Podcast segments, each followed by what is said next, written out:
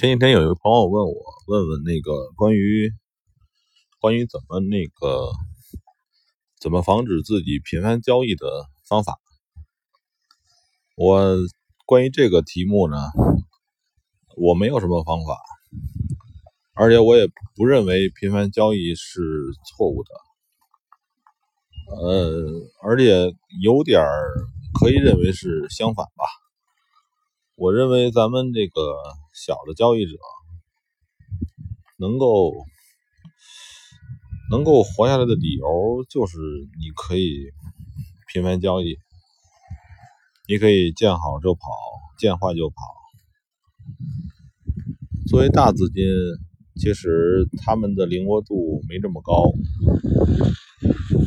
呃，一个是大资金的这个使用的权限。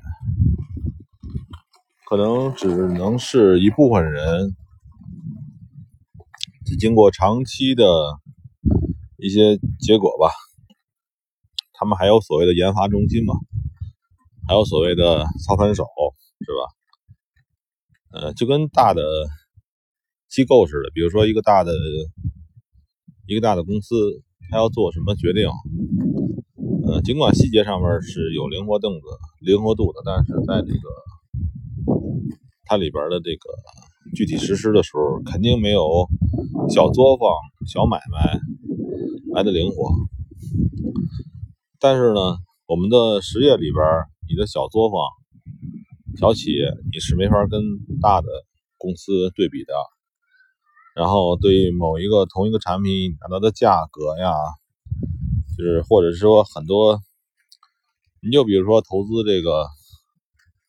投资这个这个这个呃呃旅馆啊，或者说这个这种民宿的这种东西，是吧？你你看，任何一个旅游点都有这东西，但是呢，可能随便下来的话，少则几十万，大则几百万，它有一个门槛儿。但是呢，目前这个外汇这方面呢，门槛儿越来越低，所以你可以大致的认为你的。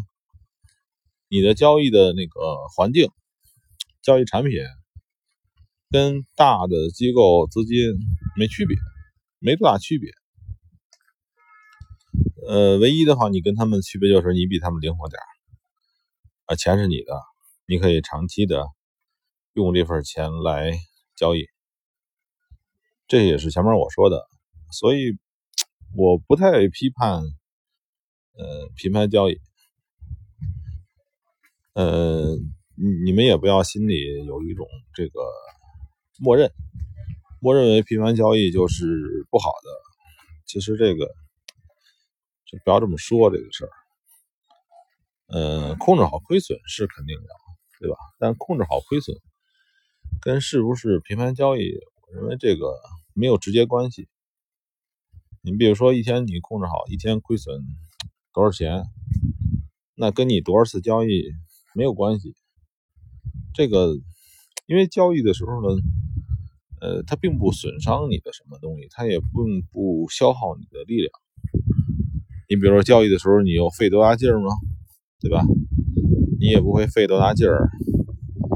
所以这个这个命题从最原始的时候，可能就是我不太赞同的这样。